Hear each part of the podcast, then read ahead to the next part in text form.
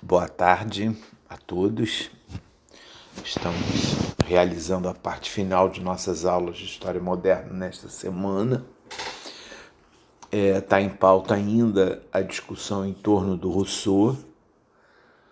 É, e estamos, desde a aula passada, tentando preparar terreno é, para poder avaliar melhor o seu discurso sobre ciências e artes que de alguma forma é decisivo para a gente poder compreender é, alguns aspectos né, do pensamento do Rousseau, é, principalmente a sua posição no contexto das ideias é, iluministas.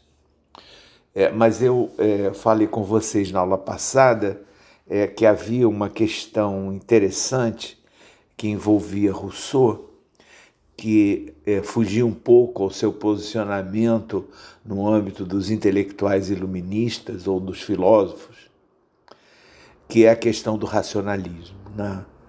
É, e, e, essa questão é sempre uma questão interessante quando se pensa em Rousseau, porque há duas linhas né, de avaliação do Rousseau. É, e, evidentemente, há uma terceira linha que tenta compatibilizar a ideia da sensibilidade, a ideia do sentimento com a ideia da racionalidade. Né? É quando a gente observa é, as reflexões de Rousseau, é, há sempre uma constante, né? e essa constante é uma certa denúncia da razão corrompida se a ideia de Rousseau, é, no sentido do estabelecimento desse olhar né, sobre o estado de natureza, remete para uma diferenciação clara entre a dimensão da sensibilidade do homem antes de tomá-la, né, ou de ser tomado pela ideia de razão, né, é, isso criaria uma questão complicada com relação à própria consciência, a ideia de consciência. É? é, a ideia de consciência levaria a uma interdição da dimensão do sentimento, ele passaria a ter uma visão extremamente racional e essa visão é que o levaria a perceber o homem corrompido, ou a corrupção seria a própria razão dizer, essas questões são questões centrais para a gente poder entender né, é, o pensamento é, de Rousseau.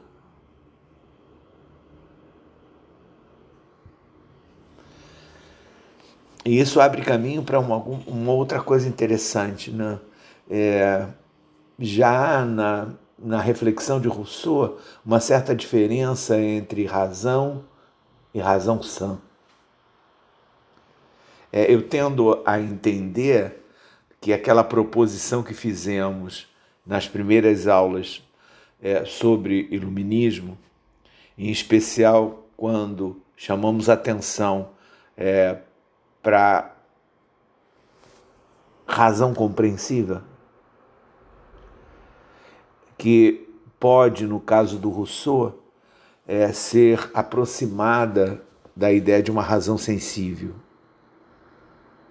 Dizer, nesse sentido, o processo de entendimento que o homem tem de si do mundo, na perspectiva russoniana, é, teria a possibilidade de ser pensado a partir de um afastamento crítico da ideia de razão absoluta introduzida pelos intelectuais iluministas e ela ficaria basicamente se movimentando entre uma razão sensível e uma razão compreensível. A razão sensível seria aquela que, em primeiro lugar, se mostra nesse homem a partir do momento em que ele começa a se perguntar, a duvidar, a criar um processo de relatividade com relação àquilo que o cerca, e não aquilo que o cerca apenas no sentido da natureza mas com a inclusão de um elemento importante referente à dimensão da cultura e que vai associar a essa razão sensível o primeiro momento da dimensão crítica de Rousseau. Crítica essa que, lembrem-se, está ajustada à própria condição da interpretação. Dizer, não há crítica sem interpretação em Rousseau. Pode ser, evidentemente, uma forma de provocação, é, mas eu acho que é mais do que isso. Eu acho que é o caminho crítico dele. Tá? É, o tempo inteiro, na medida em que ele critica, ele está paralelamente interpretando. Interpretando no sentido da proposição é, oposta a isso. A gente vai ver isso na maneira pela qual ele constrói é, o discurso é, sobre ciências e artes.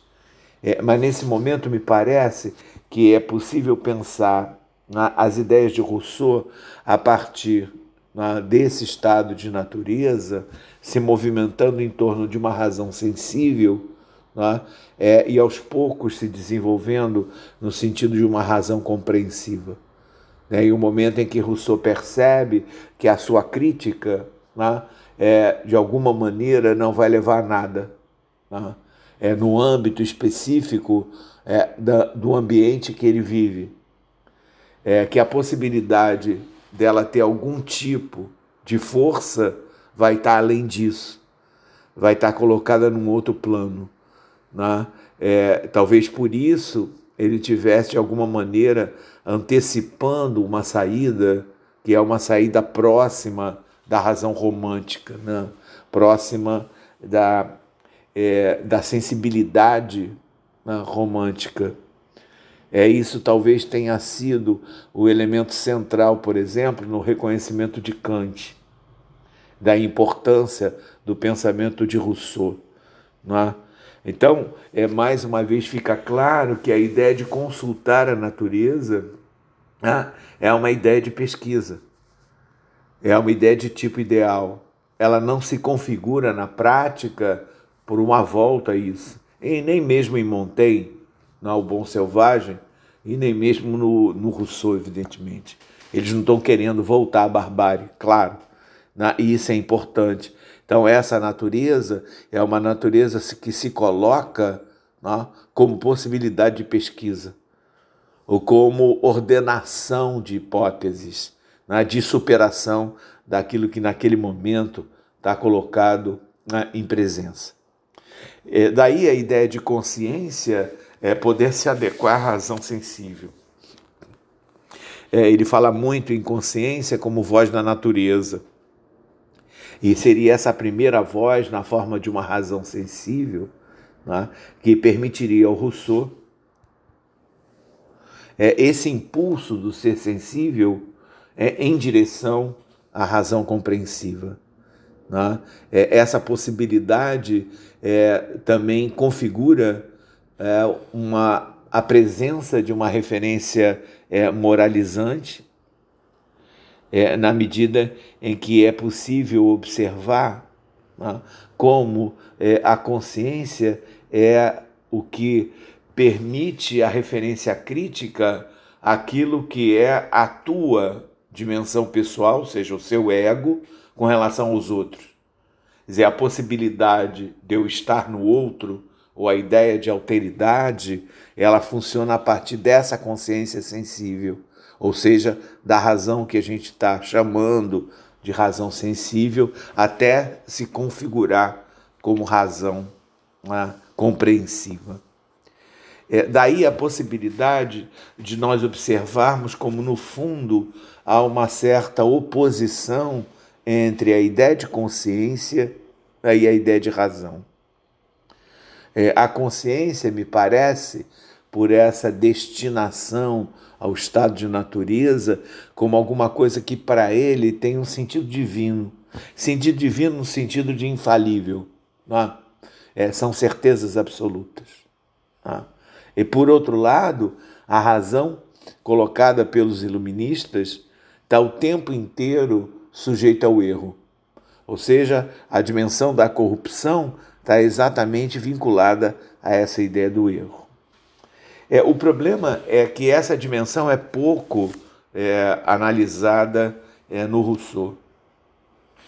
É, é, a, as interpretações do Rousseau são muito abertas, né? é, muito radicais nesse sentido, para um lado e para o outro. Né? É, e isso me move é, no sentido de pensar né, que a racionalidade russoniana é, tem a ver com uma certa combinação dessas duas formas de razão: a razão sensível e a razão compreensível. Né?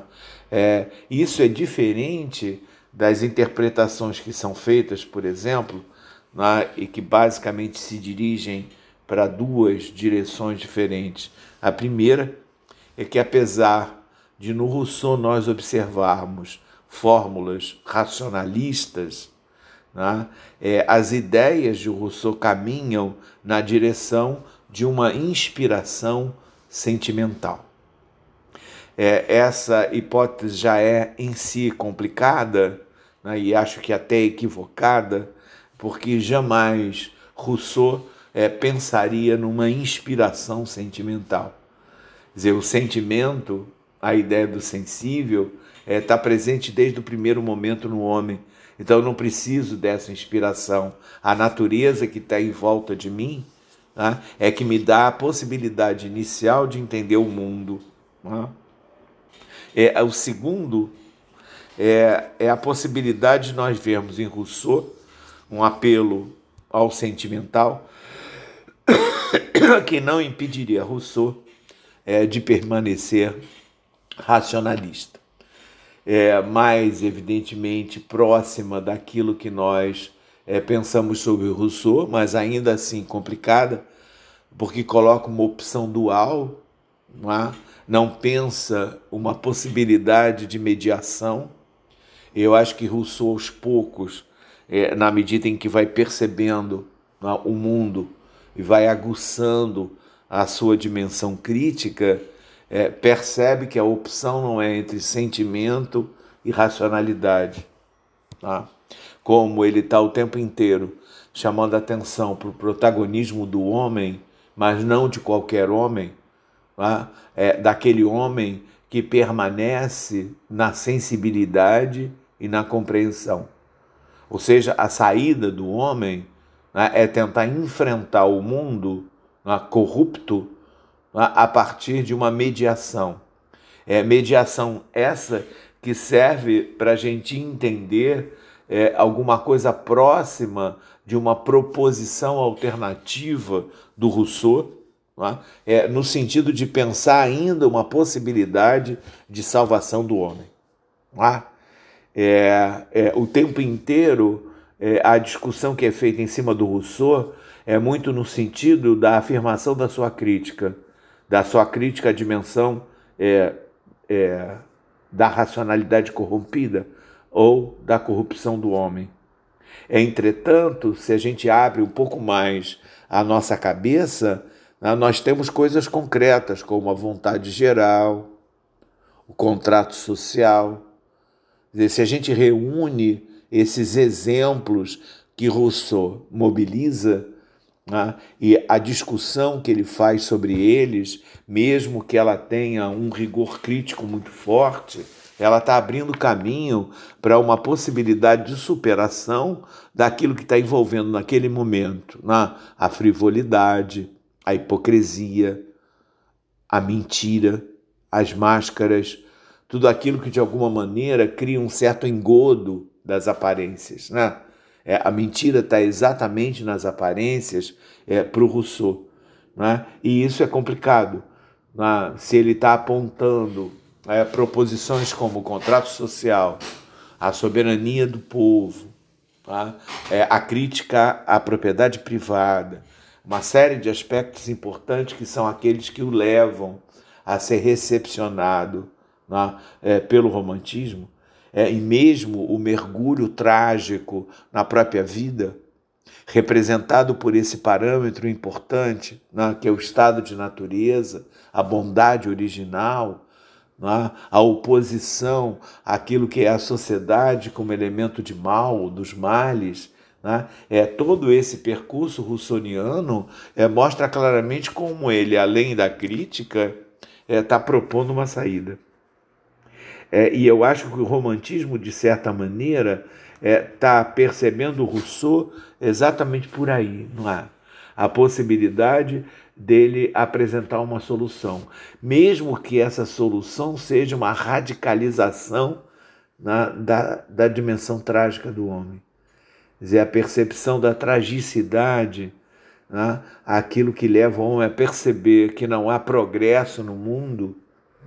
É um elemento importante de destaque no romantismo e que vai ser né, um dos elementos é, centrais da recepção que os intelectuais românticos fazem é, das proposições é, russonianas. É? é, evidentemente que há autores que vão achar que Rousseau realmente é um racionalista normal, né? e mais do que isso, essencial. Há muitas interpretações do Rousseau é, que funcionam nesse sentido, sem perceber o contexto no qual ele está desenvolvendo a sua dimensão crítica. Né? É como se esse mundo do iluminismo fosse um mundo único né? e apenas questões pessoais estivessem envolvendo né? essas diferenças. Vejam, as diferenças são radicais. É principalmente se a gente pega, por exemplo, as polêmicas nas confissões né? é, com o Voltaire. Né? É, o Voltaire é a exaltação de uma cultura nobre, é, de uma cultura baseada nos princípios da nobreza, né? e por isso mesmo envolvendo o mundanismo é, que não está presente em Rousseau. Né? A ideia do prazer, do hedonismo, ela está muito presente no Voltaire, é, no sentido de viver a vida e viver a vida de maneira intensa. É, daí a constância da festa, né, da comemoração, mesmo que a comemoração seja de ideais novos, mesmo que a festa reflita né, essa mudança de patamar proposta por esses intelectuais, mesmo que isso represente a comemoração da independência desses intelectuais com relação a esse mundo, a esse submundo que existe, é, no sentido do pedantismo, que está associado a esses intelectuais. Né? E nesse sentido, a República das Letras é um saco de gatos. Ela não tem unidade, mas ela tem um elemento é, que se apresenta como possibilidade comum, que é exatamente o elogio do intelectual. Né? É, já comentei com vocês na aula passada, é fundamental que a gente entenda que é a partir do século XVIII né, que esse ideal do intelectual se configura. E havia uma necessidade muito forte desses intelectuais de se afirmarem. E é por conta dessa necessidade de afirmação né, que a noção de cultura, que a noção de civilização, que vários conceitos, como o conceito de progresso, começam a ganhar né, institucionalidade. Ou seja, todo o trabalho desses intelectuais permanece sendo um trabalho de diferenciação. É um trabalho que é menos um trabalho de independência, autonomia e mais de intervenção. E essa intervenção é clara quando a gente percebe que, ao fim e ao cabo, é, o iluminismo acaba definindo um conjunto de cânones é, com relação ao regramento da vida dos homens, eliminando toda a possibilidade criativa né, que decorreria da própria noção de liberdade. Ou seja, há uma interdição clara, ao fim e ao cabo, da ideia de liberdade, não da ideia de autonomia. É, liberdade se configura como algo diferente de autonomia, algo diferente de independência. Tá? é cada vez mais a percepção desses intelectuais é uma percepção pública e não mais uma percepção privada no sentido individual. Cada vez mais é esse ego aberto para o mundo, né? esse ego que a gente chamaria de ego social, né? que está funcionando como guia para esses intelectuais. E isso, evidentemente, vai refletir na cabeça de Rousseau uma situação é, de aparência, uma situação é, não real, uma situação é, de mentira, de engodo. dizer, todo, toda a argumentação né, da independência dos intelectuais é, tem a ver, é, no caso de Rousseau, na percepção russoniana, tem a ver com a mentira, né, com a falsificação. Né? É, eu acho isso muito importante, porque um dos elementos centrais do Rousseau, lembrem-se, é a unidade entre espírito e corpo. É, e essa unidade é, se realiza, de certo modo, numa relação do Rousseau com uma cultura ou com aspectos da cultura barroca. É? Em especial, com relação à ideia da presença, né? em oposição à ideia da representação.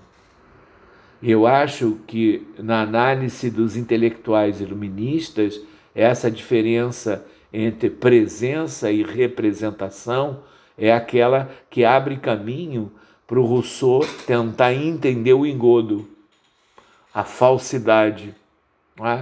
É? E a falsidade, o engodo, é? como, além disso, a independência e a autonomia, é? como corrupção. É? A corrupção está principalmente nos intelectuais, é, naqueles que apresentam ideias na, naqueles que fazem o crime engodo para a sociedade, fazem ele acreditar em coisas né, que não são é, verdadeiras, não, não são verdadeiras, não são factíveis, na verdade. A ideia de presença tem esse peso, né? o peso da observação das relações com o real. Não é? É, e isso tem um desdobramento importante na separação entre atitudes teóricas e atitudes práticas. A separação entre teoria e prática é uma separação que também é construída no 18 pelos iluministas. Né? E essa separação é muito forte. O outro dado importante né, dessa questão dos intelectuais, é, que envolve evidentemente o Rousseau, é a ideia da exclusão da técnica que era outro elemento, se vocês se lembrarem, importante da cultura barroca. Ah, é, a técnica como relação é, primordial entre teoria e prática. A técnica como aprimoramento do modo de fazer, né, do modo de estabelecer a relação com a realidade. Né? E essa dimensão técnica é tão perdida que lembrem-se que um dos problemas centrais do desenvolvimento do conhecimento a partir do 19, na configuração iluminista, é exatamente aquilo que a gente chama de bacharelismo. Né? O bacharelismo é um elemento forte, e, e se nós pegarmos o exemplo brasileiro, é mais complicado ainda, não é? é, a falta de credibilidade do ensino técnico ou da dimensão da técnica é um dos resultados né, dessas polêmicas em torno do iluminismo. É um dos cânones iluministas. Né? A ideia do intelectual como alguém é, que se coloca numa posição de saber tudo, não é? E a gente sabe que só sabe alguma coisa quem procura, não é? Há uma célebre frase do Lucien Febvre é que diz que o historiador não sabe nada, ele procura. E é exatamente nessa procura que ele acha. Não é? É, que é alguma coisa que também está presente, por exemplo, no Nietzsche, né? É, e quando ele se revolta com relação à academia e diz que estava cansado né, de ver na academia intelectuais né, cortando fios de cabelo ao meio, para não provar absolutamente nada, né? ficar na mesma coisa. E ele diz: prefiro ir embora, bater a porta da academia, prefiro viver entre as vacas. Né? Quer dizer, essas expressões são muito importantes. Há uma outra frase do Nietzsche também interessante e configura uma crítica a essa presença do ideário universalista né, é, do iluminismo, é, que é a ideia de que num determinado planeta um, um ser, o homem, inventou a maior mentira do universo, o conhecimento. Tá? é, são evidentemente provocações nietzschianas, né? é, que derivam evidentemente dessa ambiência romântica, né? e que incluem evidentemente essa possibilidade de nós aproximarmos o Rousseau daí. Tá? É, mas olhemos agora é, para o discurso. Tá? Lembre-se, esse discurso sobre as ciências e as artes, ele foi apresentado à Academia é, de Dijon, num dos concursos que a Academia de Dijon fez. É, Lembre-se que Rousseau ganhava dinheiro né, é, exatamente participando desses concursos, se não dinheiro vivo, né, pelo menos na produção do seu texto. Né? É, e, e, a questão que envolvia esse é, discurso né, era, evidentemente, é, a maneira pela qual o desenvolvimento do conhecimento tinha levado o homem ao progresso. Né? É, e lembrem-se que, ao contrário da proposição que origina o concurso, é, Rousseau abre o seu discurso né, colocando uma mediação negativa, não é? A corrupção. Então, o desenvolvimento das artes e das ciências podem ou levar ao progresso ou à corrupção. É? Essa é a proposição provocativa que abre é, o texto de Rousseau. É? é, o outro aspecto importante ainda de configuração, de aproximação é, com o, o discurso de Rousseau, é o elogio da cultura. Não o elogio da civilização, o elogio da cultura. E o elogio da cultura a partir da proposição básica dele da diferença entre o ser e o parecer. Ou estar no mundo né, e parecer estar no mundo. É que para ele, de alguma maneira, vai ser a questão central. Questão central definida a partir do tema central do discurso dele. Não é? Quer dizer, todo o discurso é uma provocação em torno da denúncia, e é uma denúncia, é? da mentira das aparências. E vejam, ele está participando desse concurso é, exatamente no final da década de 40 é, do século XVIII. É? É, e está envolvendo nesse discurso é, todo um processo é, de ruptura que o homem está é, envolvido, que é exatamente a ruptura entre o ser e o parecer. É, Para nós historiadores, parece muito difícil isso. Difícil não é, parece muito, é, não, não é nem complicado, mas parece muito afastado é, da nossa discussão, é, porque a nossa tendência é trabalhar com contexto, não é? E tentar ver quais são as razões é? é desse tipo de sensibilidade ou desse tipo de ideia desenvolvido. É, só que, na verdade, elas podem não ter a ver de forma direta é? com aquilo que a gente localiza é, como contexto.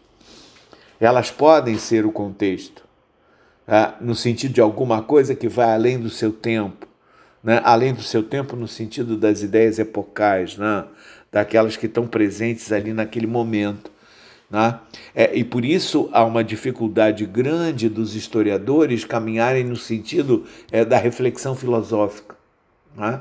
E lembrem-se que a gente já chamou atenção a ideia de filosofia no iluminismo é uma ideia extremamente aberta. Ela tem a ver com uma reflexão mais abstrata. É? Ela não é filosofia no sentido específico é, da filosofia. É?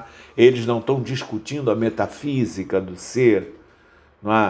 Quer dizer, todo o processo de discussão filosófica mais intensa começa exatamente a partir do século XIX né, intensa com relação a esses valores que estão sendo colocados é, pelo iluminismo, é, exatamente como uma possibilidade de crítica àquilo que é a presença forte da dimensão material é, no sentido da construção né, da ideia do progresso na visão capitalista, associando a tecnologia, etc. Né? Então vejam, é importante né, é, nós termos em mente isso. Né? É, o que significa que a possibilidade do discurso, é, desse discurso, é a possibilidade crítica. É, e eu pediria, já que a gente vai fazer uma outra aula só sobre o discurso, é, que vocês relessem o discurso, na, tendo em mente a relação entre razão sensível é, e razão compreensível.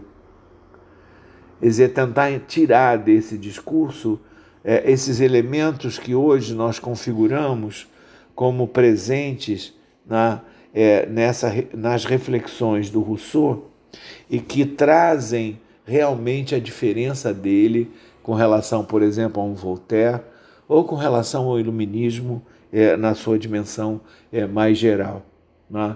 Veja, eu não estou dizendo que Rousseau não é iluminista. Né? Eu estou apenas afirmando uma proposição que nós já fizemos lá no início, né? de que há iluminismos, né? formas diferentes de pensar essas relações no mundo. É, é lógico que há sempre uma procura é, de elementos comuns que possam dar base a alguma coisa chamada é, iluminismo. Eu prefiro não pensar nisso. Né? É, eu prefiro olhar para os textos né, e tentar entender as diferenças a partir deles. Ou seja, é criar aquilo que é próprio do próprio iluminismo, incentivado pela perspectiva barroca, né? É, o que a, a Escola dos Anais chama de crítica interna nós historiadores chamamos de crítica interna. Eu estou chamando de crítica interna né, a, esse, a essa possibilidade concreta né, de você entrar nos textos né, é, e tentar esmiuçar esses textos de tal maneira que eles te permitam entender alguma coisa sem né, a presença de uma relação exterior a ela, que é aquela que a gente já conhece do contexto. Ah, então eu não estou contra o contexto, vejam. Eu estou apenas dizendo né, que ele tem que ser trabalhado de modo tal que ele seja construído na mesma medida em que a nossa condição de interpretação dos textos se faça. Senão elas entram, é, o contexto entra com uma, uma coisa externa que explica tudo. É, vou apenas dar um exemplo para vocês tentarem entender isso melhor. É, quando o historiador usa literatura, é muito comum ele aprisioná-la, não é? E dizer, está vendo? Isso aconteceu por conta da situação existente no Brasil, a escravidão, etc, etc, etc. Né? Mas vai para o texto e tenta entender as variações que esse texto pode promover é, na própria concepção que a gente tem e que na, naturalizou com relação aos cânones da história. Na, a sociedade do século XIX é escravista, na, patriarcal, etc, etc, etc. Vamos estudar isso né, de dentro disso, né, fora é, dos elementos externos que acabam aprisionando a possibilidade de desenvolvimento né, das interpretações. Né? Quer dizer, essa força da razão né, introduzida pelo iluminismo, né, ela é complicada. Porque ela também pode permitir uma razão de força, né? É, ou seja, a possibilidade de criação de um ideal né, é, de vida né, é, que é pura e simplesmente alguma coisa é, de manual, né? de definir os critérios de viver a partir de experiências que não são as nossas experiências. Dizer, se a ideia de pesquisa para o historiador é a própria condição de experimentar que ele faz, não é? ela não pode ser atrapalhada por nenhum elemento externo a ela.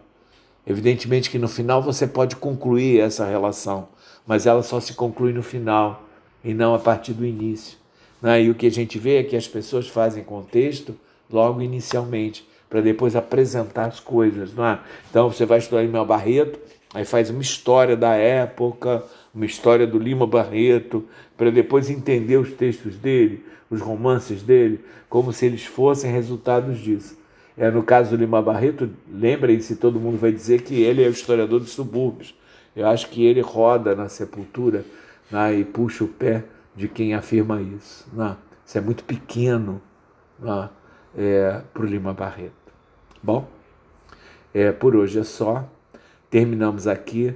Então, estou pedindo a vocês para relerem o discurso né, é, pra gente, é, nesse, nessa referência né, é, da razão sensível, é, da razão compreensiva, é, em torno dessa, dessa ideia de natureza, ou de estado de natureza, é, do Rousseau, para ver se a gente aproveita né, outros elementos importantes que estão presentes nesse discurso para poder diferenciá-lo né, é, de Voltaire, por exemplo, ou do pensamento canônico é, do iluminismo, é, e ver como é que esse pensamento está ligado né, a esse elogio da República das Letras. Né? Muito obrigado por hoje. A gente termina aqui né, e recomeçamos na próxima terça-feira.